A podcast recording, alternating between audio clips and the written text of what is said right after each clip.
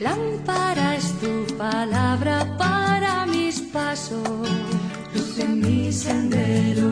Lámpara es tu palabra para mis pasos, luz en mi sendero.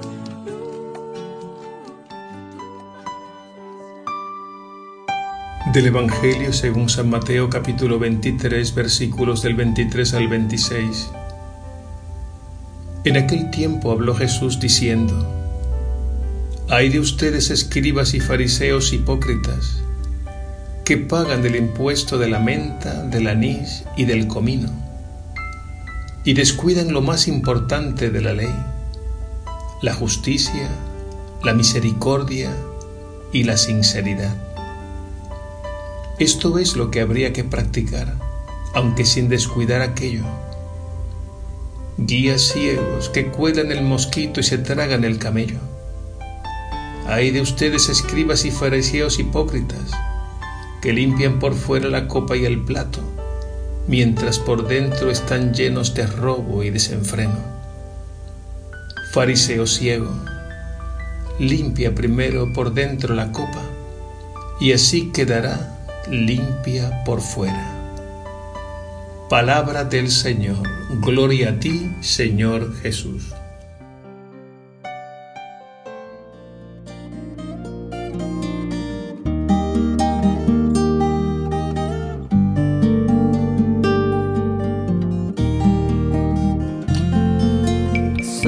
Señor, te lo pido.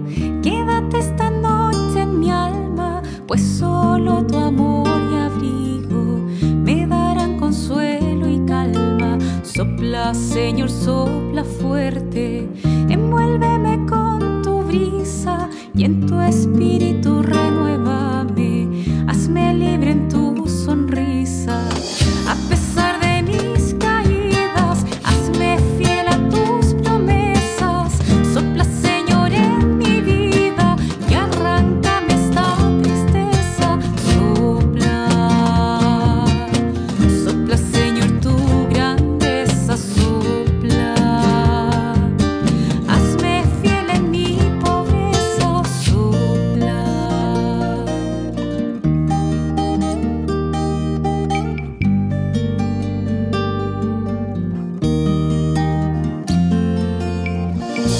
Señor, en mi oído.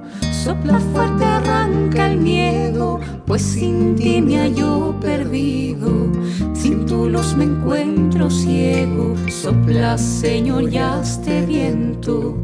Y bautízame en tu nombre. Llámame a servir,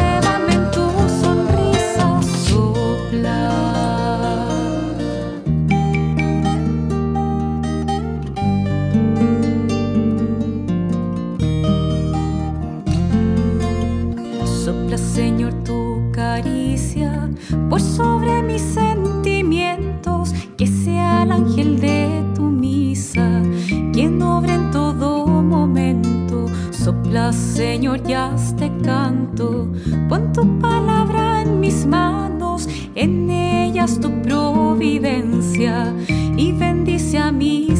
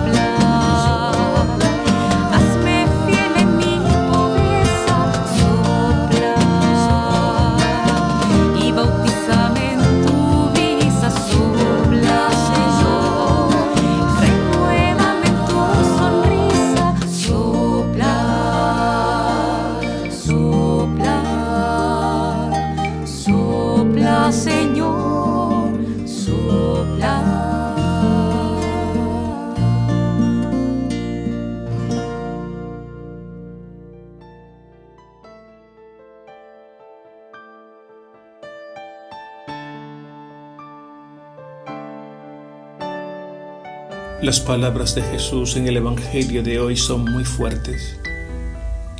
Es que Jesús se lamenta de la ceguera, de la hipocresía y en consecuencia del proceder de los escribas y fariseos que eran jefes del pueblo.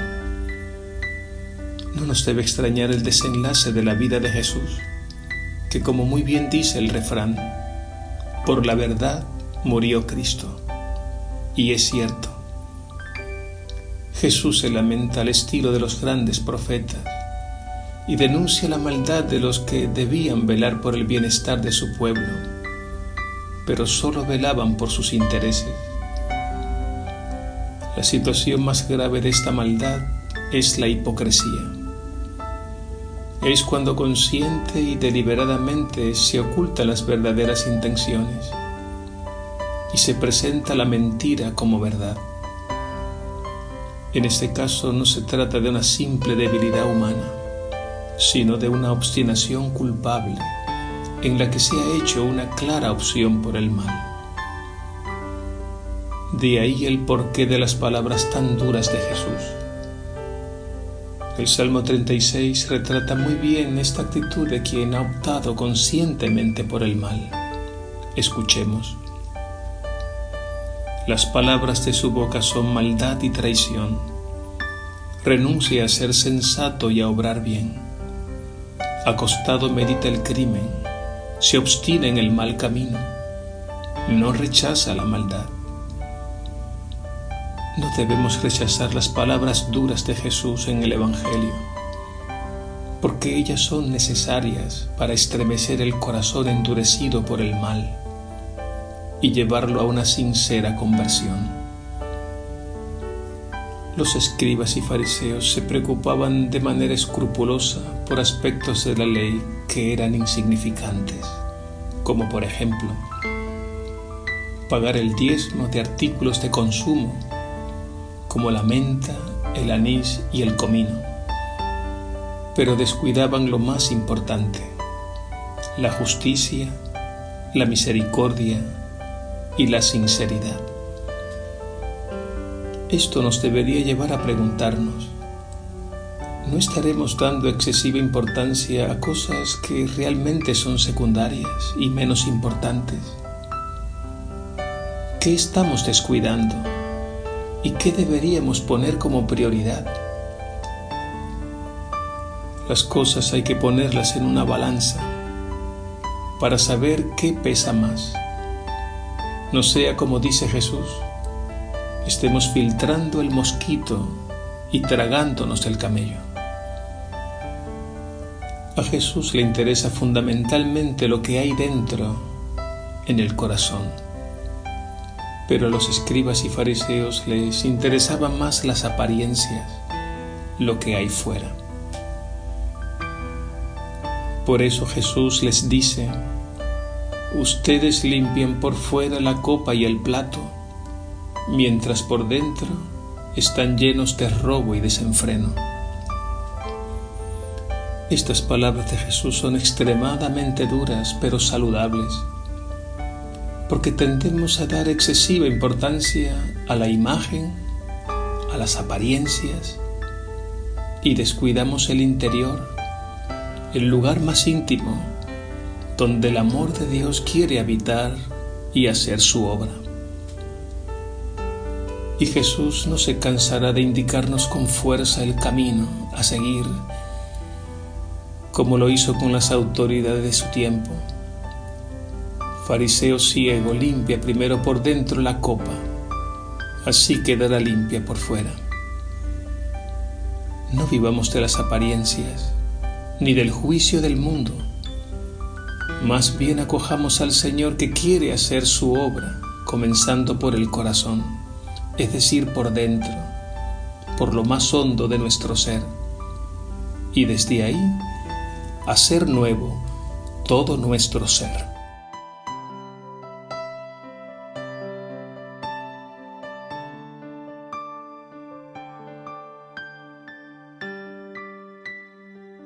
Señor Jesús, revélame mi pecado, pon tu dedo en la llaga, porque sé que aunque me duela, Tú no quieres lastimarme, sino sanarme. Tú quieres liberarme de la esclavitud del mal, de lo que aparenta ser y no es. No permitas que descuide lo fundamental, ni le dé tanta importancia a lo que es secundario. Ilumina las mentes y los corazones de todos nosotros para discernir correctamente y darle el justo valor a cada cosa. Gracias Señor por tus palabras llenas de gracia y sabiduría. Que te sigamos de todo corazón, ahora y por siempre. Amén.